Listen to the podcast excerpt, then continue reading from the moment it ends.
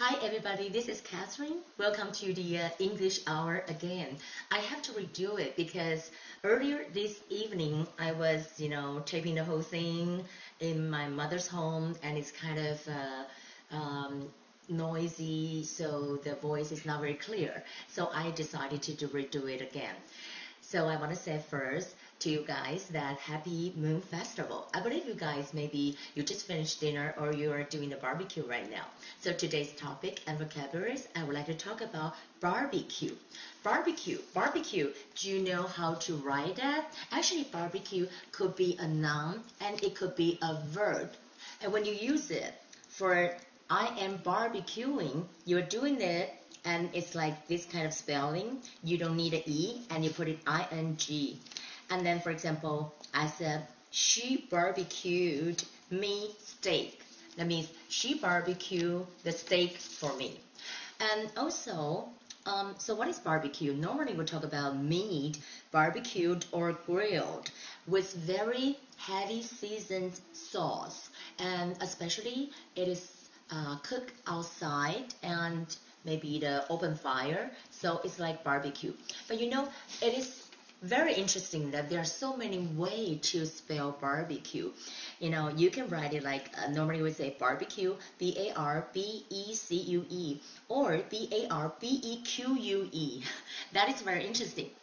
And normally in Taiwan, we can see that capitalize it like BBQ, or you can write it down like bar dash B dash Q, or bar bish dash B Q U E. They will all do. Um, talk about the history of barbecue. That's very interesting. Earlier today, I looked it up and I googled it, and I found out that originally it's kind of like a French. It's write it down like a bar R B Q. It's B A R a B I C U. The story is like uh, some of the French visitors when they visit Caribbean and they saw the local people, they cook a pig as a whole outdoor with a fire by the wood. So they say that kind of method they call it like the barbecue and the French spelling and the French pronunciation sounds like barbecue, something like that. So it comes from the Caribbean, the Spanish, and then the uh, uh, Portuguese, French, eventually to English. English is 1697. They put it down like the one we know right now, barbecue.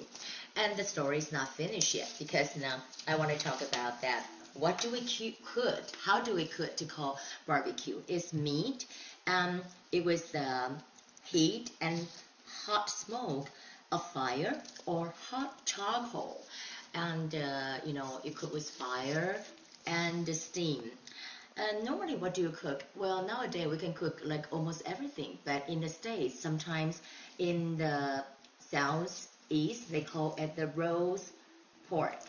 Southwest they call it the cut of beef. And also nowadays you can cook like shrimp seafood or vegetables I believe you guys, maybe you barbecue some of the vegetables too. So I would like to wish you the um, Happy Moon Festival and Bon Appetit.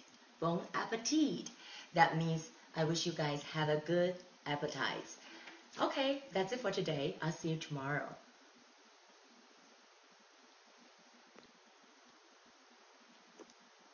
Is it okay?